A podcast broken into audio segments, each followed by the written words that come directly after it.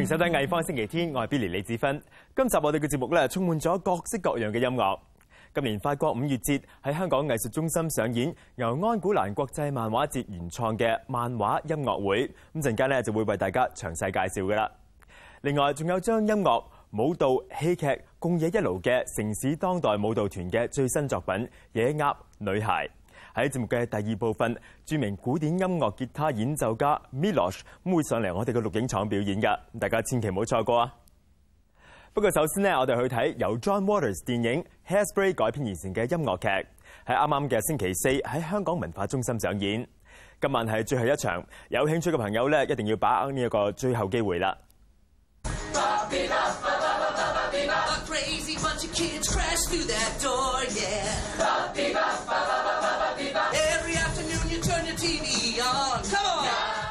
Hairspray hasn't been done here before, and it's been very popular. The, the, the, both films were very popular, and the stage musical has been very popular as well.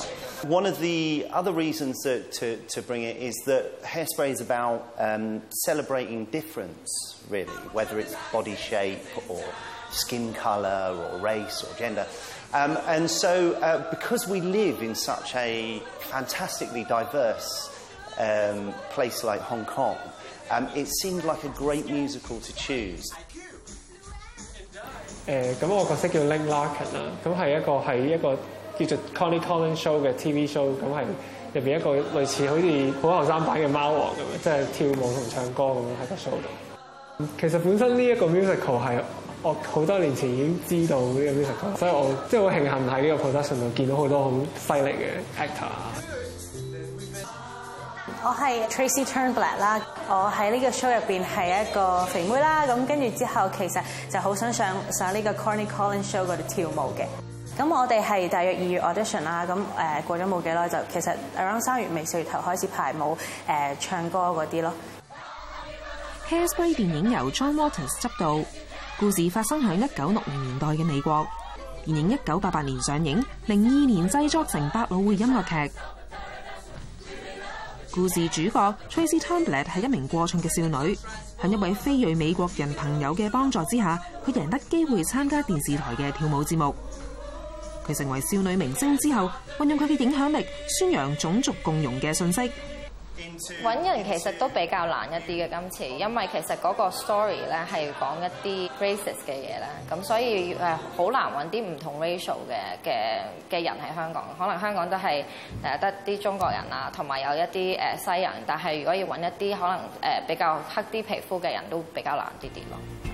其實因為誒 Hairspray 呢個 show 都比較 well known 一啲，所以誒都會有啲 challenges 嘅，因為誒你你睇得太多，睇得太多可能之之前人哋做嘅 productions 誒，咁就會比較難一啲揾到自己嘅 style。製作團隊緊貼原本嘅故事，不過其中一個角色 Motormouth 尾包就改為由菲律賓籍嘅男演員 Jones Ortega 反串演出。 My character is very special because, you know, she's the big epitome of a big, blonde, and beautiful black woman back then. But in the 60s, they were not really, they were not really accepted as a race.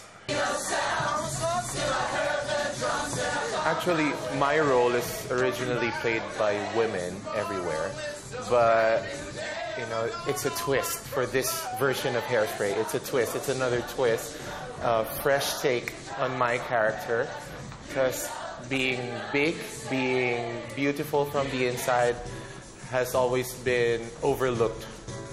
You can't stop my happiness Cause I like the way I am And you just can't stop my knife and fork when Edna I is usually played by a man. Uh, in the film, John Travolta plays Edna, so um, yeah, it's different. So it's a first for me to play a woman, but it's been it's fun. I'm enjoying it. It's good.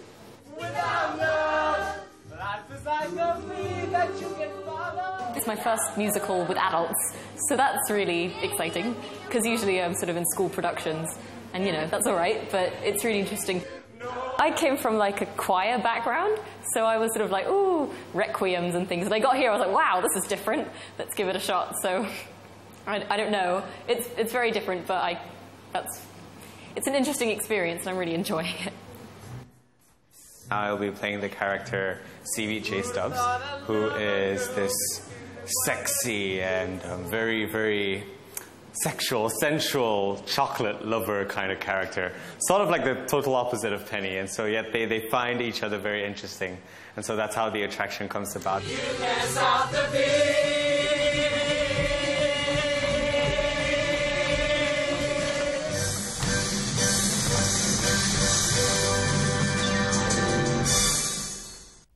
音乐可以结合漫画演出。 喺六月七號去到八號，兩位香港土生土長嘅漫畫家小黑同埋門小雷，聯同法籍漫畫家 Jean Barbarian 同 Mathilde Domac 同台合作，喺法國樂手伴奏下，以聲畫即席為觀眾帶嚟一場別開生面嘅視聽享受。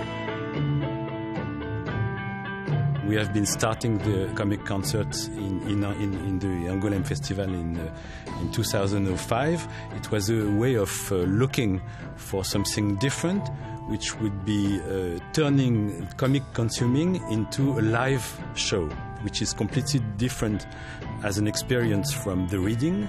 Everything is live. The, the key word is live. Uh, the fact that uh, what's happening in, on stage of course, with the music is live, but also with the drawing. I mean, it's always a, a kind of magic moment when you see under the, the, the, the hand of the artist something appearing from apparently nowhere. comic is a ninth art form in France, and that's why we want to introduce uh, comics as an art form to Hong Kong. And in 2011, we bring the Hong Kong comic artists uh, their exhibitions to Angoulême, and at the, at the same time, I, I, I really want to do something about its core cultural things. It's not just bring Hong Kong comics to Angoulême, but I want to have a cultural exchange and collaboration between the Hong Kong artists and also with the French artists.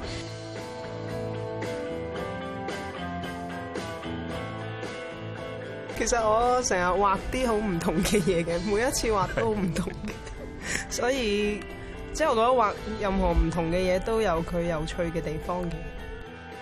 首先係有我哋畫咗 storyboard 先，跟住音樂人就按住我哋故事作咗啲歌嘅。可能去到 rehearsal 嗰陣就再會聽翻佢嘅音樂，再加多啲感情落張畫度咁咯，即係一個互動。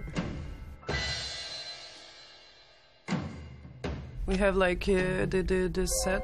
It's like uh, musicians in the center, and we are on the sides. There are two tables, and uh, actually, one starts the drawings. The drawing is uh, projected on the white screen, and just before this drawing is finished, on the other table uh, starts the second one. 互相配合嘅其实， 即係有時，因為譬如我哋畫嘅時候，我哋預咗兩分鐘，但係有時我哋會畫長咗或者畫短咗個時間，爭個即係有有少少誤差噶嘛。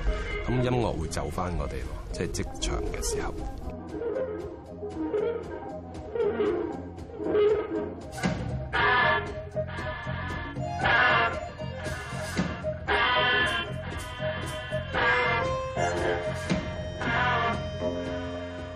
The thing is that the story is uh, partly also uh, being uh, proposed to the musicians who are, who are going to write a score to accompany the story. So we can't go uh, sideways during the show. We have to respect a, a score, either a musical score for the musicians or a graphical score for us.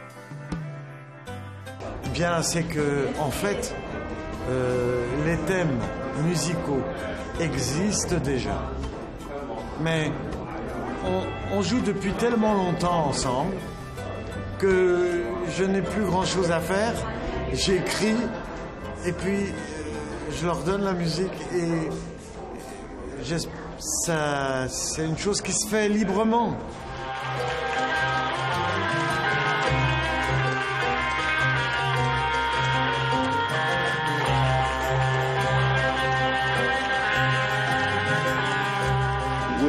The songs that Aristide writes for the for the show. The songs exist, but we turn around. Yeah. In relation with uh, the With a drawer. The drawer. Yeah. The songs can be longer, shorter. It depends uh, what they do on uh, when they draw. because what they do give influence to, to us, and what we do give influence to them.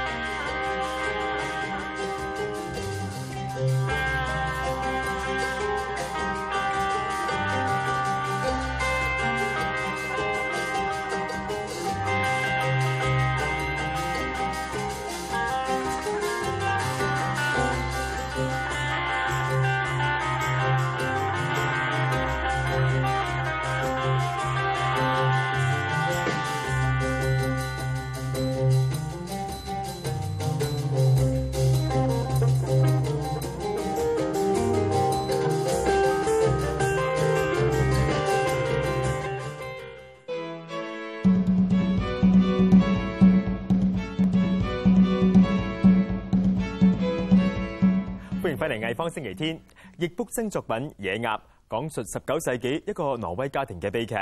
喺謊言同埋真相角力底下，脆弱嘅女兒海特維格選擇自殺結束生命。喺之前兩晚，城市當代舞蹈團同挪威編舞家 Ina Christel Johannesson 合作，演出改編自呢個故事嘅最新舞蹈劇場《野鴨女孩》。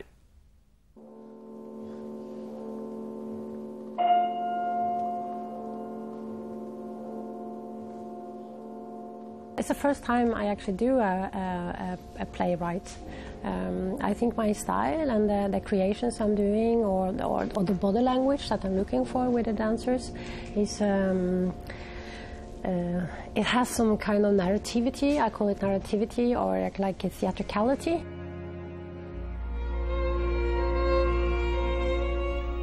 易卜生嘅剧作《野鸭》讲述一个家庭入边真相同谎言之间嘅角力。 令到所有角色受傷害，但係對於編舞家伊娜約翰內森嚟講，最重要嘅角色係故事中嘅女女海特維格。 She is the innocent, but she's actually the one that understands. She can see the situation. The, the more the grown up they are, uh, they are making this illusion. They're making lies for themselves to survive. And then uh, she makes a big decision in the ending, then uh, to instead of sacrificing the the wild duck, the, the, the, the, the thing that she loves mostly, she, um, she chooses herself. Or for them to understand uh, her love or that she can't, um, she can't, uh, she's not able to stay there anymore. 呢位嚟自挪威嘅编舞家，佢以充满动感嘅舞蹈编排见称。约翰内森今次同城市当代舞蹈团合作《野鸭女孩》。 除咗保留咗佢自己嘅风格之外，亦加咗另外一层叙述。 We have some text lines in a way that is one narrator. So one narrator almost like in the in front stage talking to the audience, like telling the story, what is happening behind her. Um, to do to give some also the line, the text lines, or emphasizing on some scenes. Where the dance and the movement can give some aspects that uh, the word can't do because you have this all the double situation and you use the nature or the wild duck as a symbol. The wild duck is a symbol for the nature or for the wild or for the fantasy, for something uh, they keep this wounded animal and at the, at the attic, at the roof, and they think it's nice for to be because they protect it, they love it, but at the same time they it's a prisoner in an artificial. So you're having these these illusions and. Um, uh, all this double meaning. I think that that can be with the body language.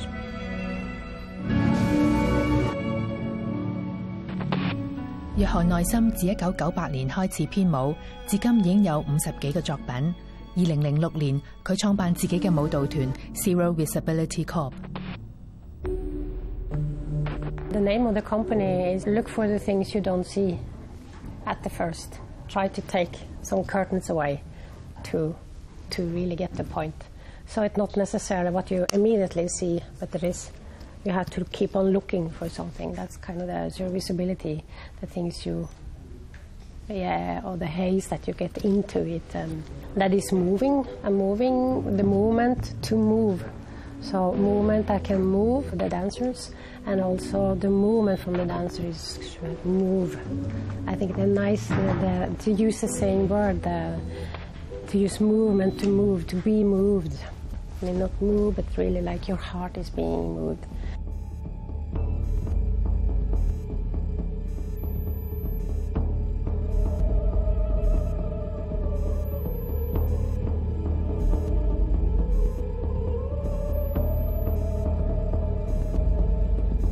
喺節目完結之前，有嚟自蒙特內哥羅嘅吉他演奏家 Milos，佢首張個人專輯一推出咧，就打入世界古典唱片銷量排行榜。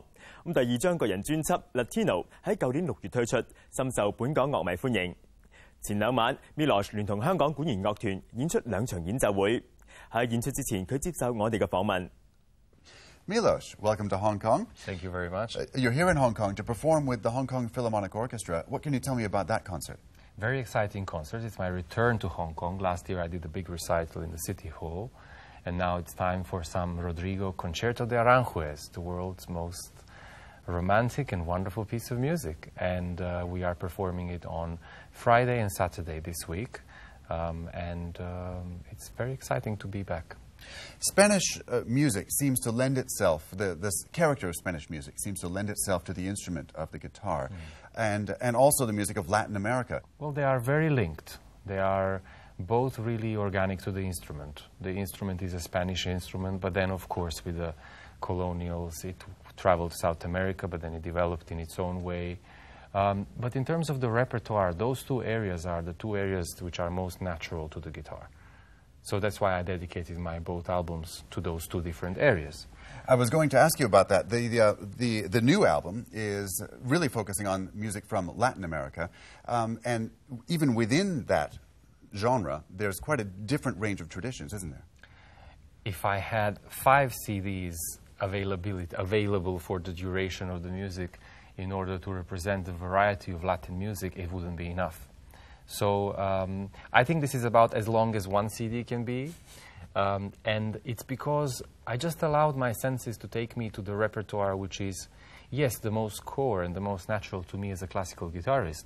But there are so many different elements, pieces which are inspired by samba, by tango, piazzolla, famous songs like those Besame Mucho and Mas Que Nada and all of those things which you would think is ridiculous to play on the guitar. But what I wanted to do with Latino and Latino Gold is I wanted to showcase the guitar as an instrument which so most comfortably sits between those worlds of classical and mainstream. And without any uh, compromise, it is able to do both. Hopefully, you can play a bit for us here in the studio. What would you like to play here? I will perform uh, the actual track from Latino Gold, um, which is called Besame Mucho, and you will recognize the song. But the arrangement is very jazzy and very cool, and actually quite, quite a challenging arrangement for this classical guitar. Let's hear it.